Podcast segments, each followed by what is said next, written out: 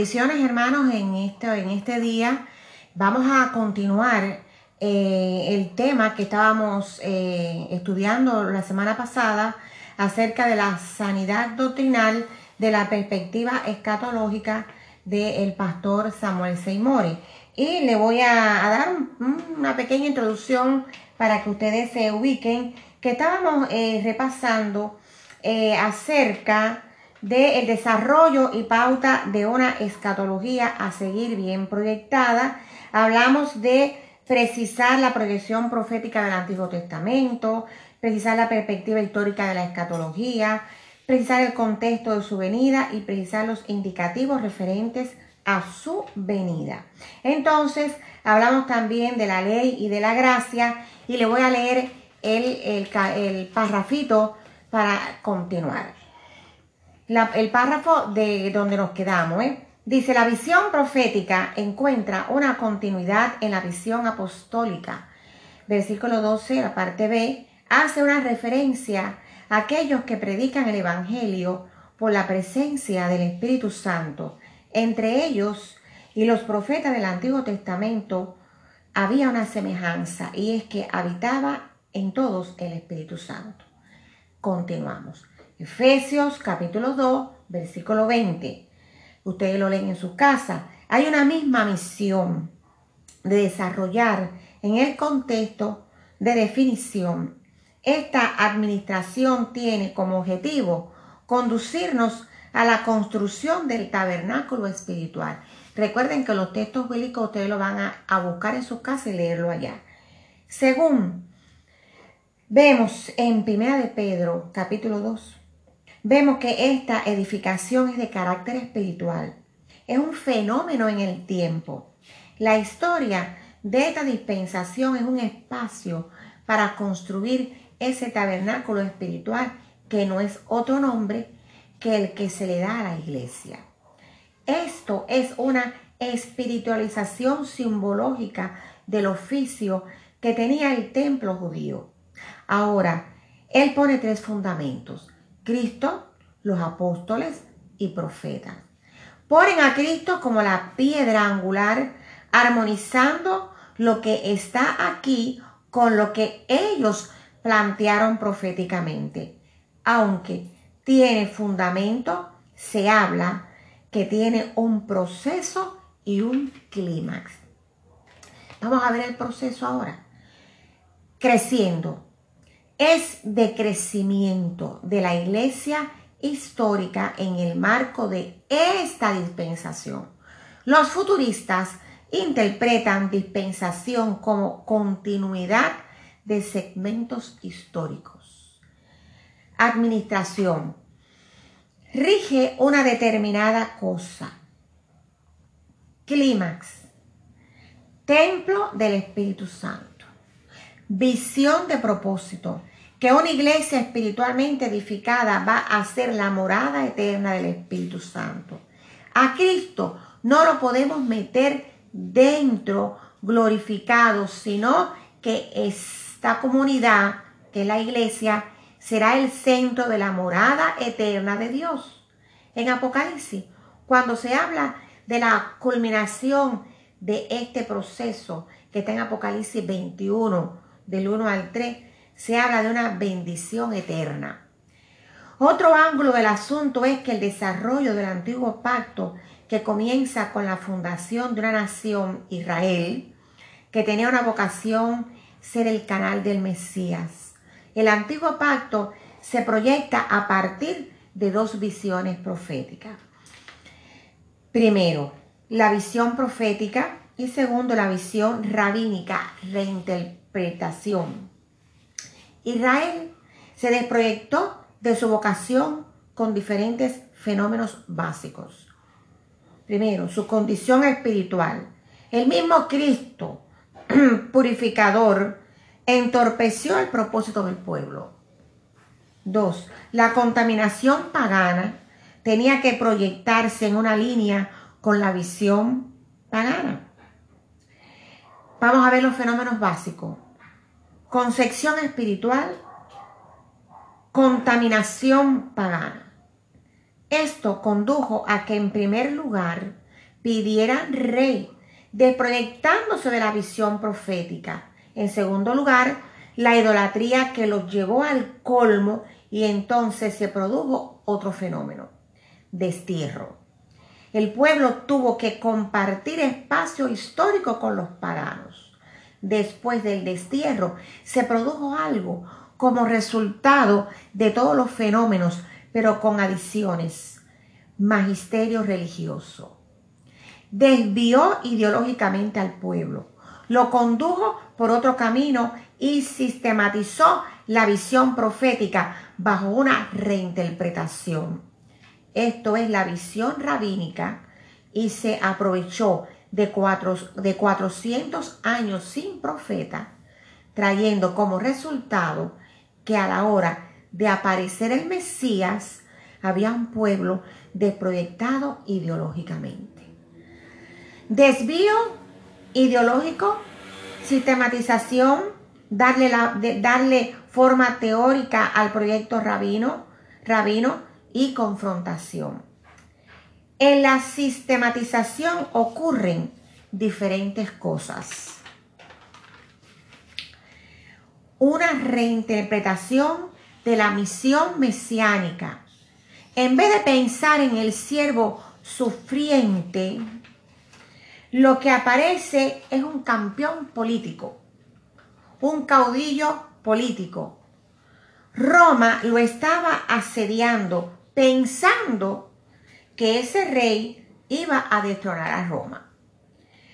Mientras que la visión profética representó al siervo sufriente y al siervo encarnado, pensaron en un caudillo. Pensaron en una vocación imperial del pueblo. Israel iba a ser la potencia que iba a relevar a Roma. Sería una comunidad exclusiva. No creían en una nación multinacional, sino judía solamente. Se desarrollan varios libros apócrifos.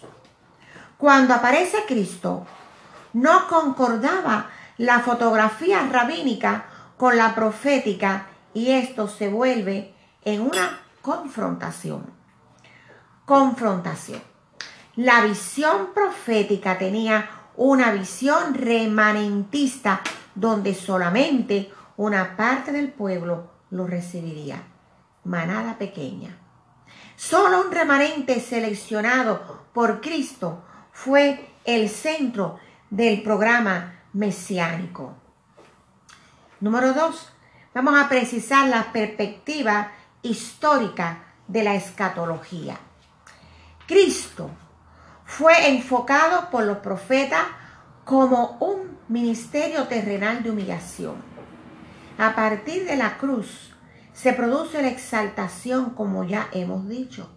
La confrontación judía se produce por toda la lista de fenómenos ya vistos. Esa confrontación se proyectó hasta llevarlo a la cruz como primera cosa y después de su ascensión se produce su exaltación de gloria.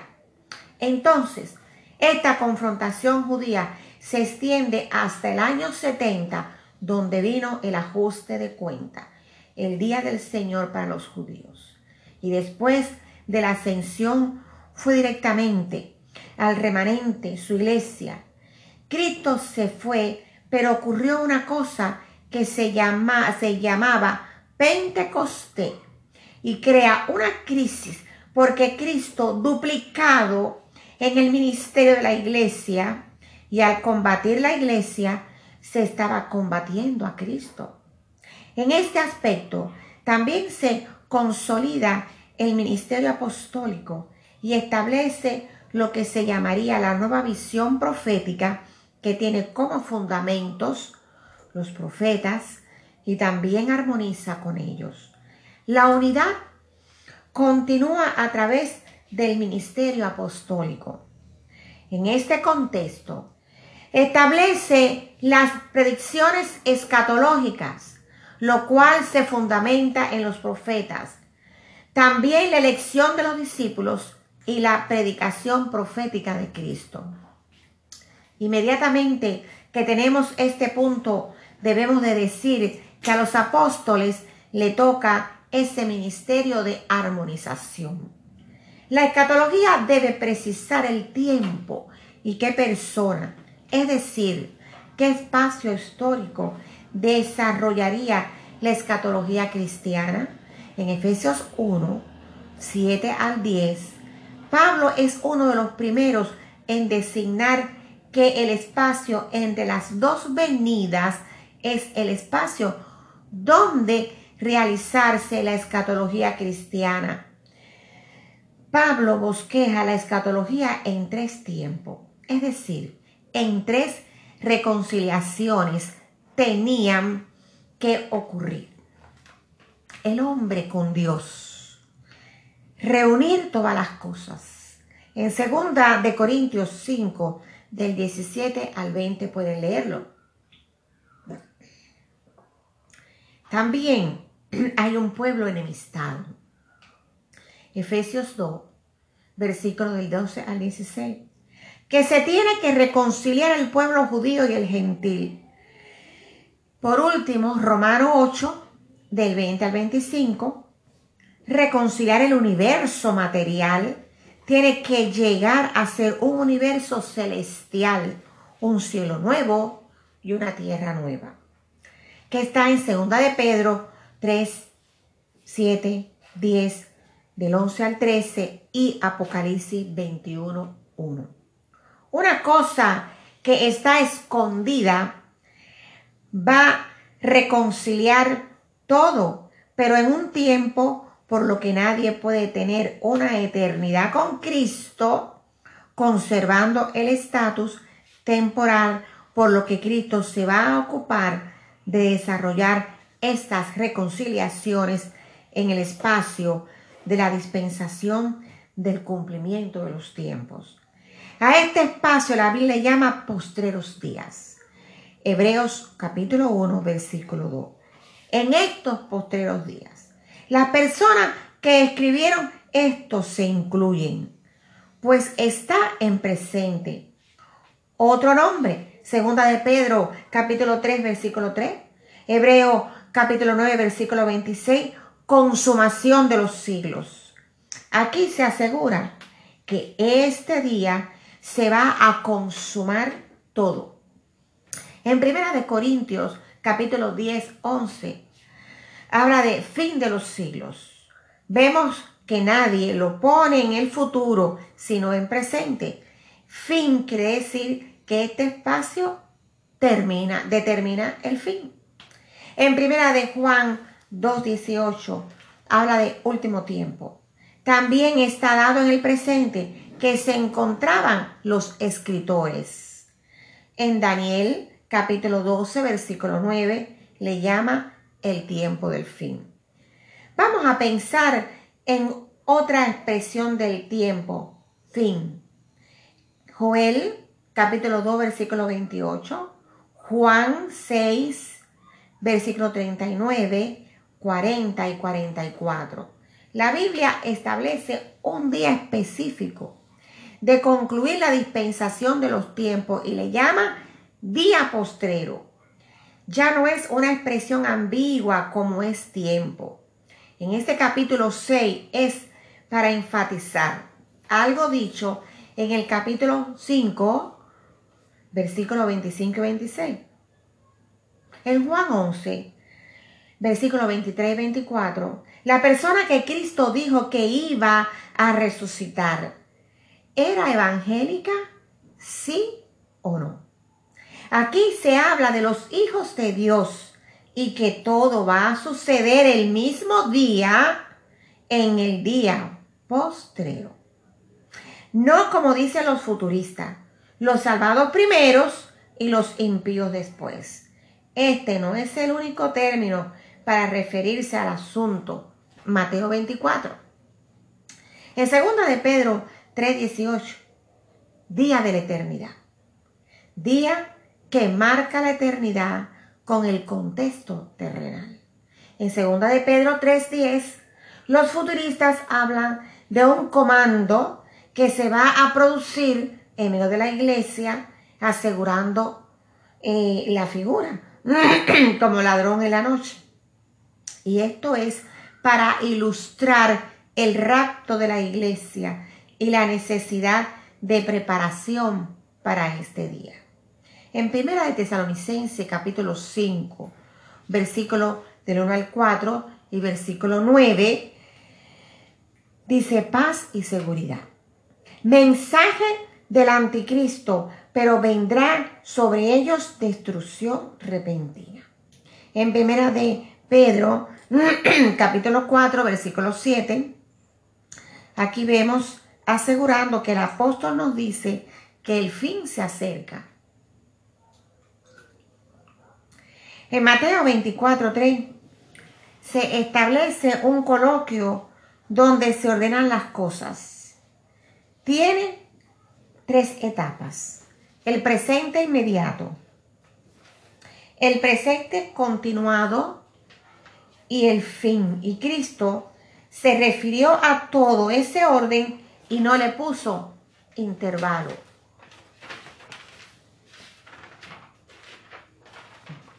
Una historia se comprende de espacios, de tiempos y eventos que suceden. La cronología comprende de las cosas que comprende en ese espacio. Vamos a ver el orden. Cristo distribuyendo del orden. Primero, presente inmediato. Segundo, presente continuado. Y tercero, fin. Vamos a ver los eventos. Dentro de los eventos que suceden primero en el desarrollo del anticristo, vamos a ver definición del anticristo. Primera de Juan 2.18. Lo primero que vemos es que se desarrolla en este espacio de tiempo, últimos tiempos, tenemos que llegar a una conclusión en el versículo 22. El anticristo, como bien lo sugiere la palabra, es un proyecto de oposición a Cristo desde una plataforma engañosa falsa. En el anticristo están contemplados dos fenómenos entonces. Primero, la oposición. Dos, la falsedad. Como parte de esos dos fenómenos encontramos nosotros que tiene un punto de partida. Vamos a ver el origen del anticristo. El anticristo tiene como punto de partida el cristianismo falso. El cristianismo falso es la iglesia nominal que no es otra cosa que el conjunto de congregados sin el Espíritu Santo. Es decir, personas que conservan patrones carnales en la conciencia y al mismo tiempo se suman a la iglesia con pretextos falsos, experiencias falsas. Su falsedad es el caldo de cultivo a favor del proyecto anticristo. Por eso es que se aclara que salieron de nosotros, no porque gustasen nuestra experiencia espiritual, sino más bien porque para desarrollar su plataforma falsa se suman plásticamente a la iglesia, ya puesto a la iglesia, pegados plásticamente.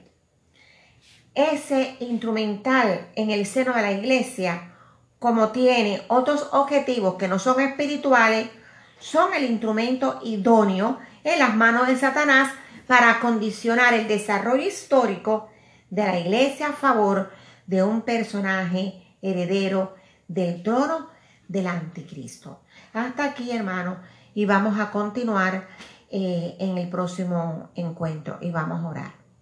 Señor, gracias por lo que tú nos estás enseñando.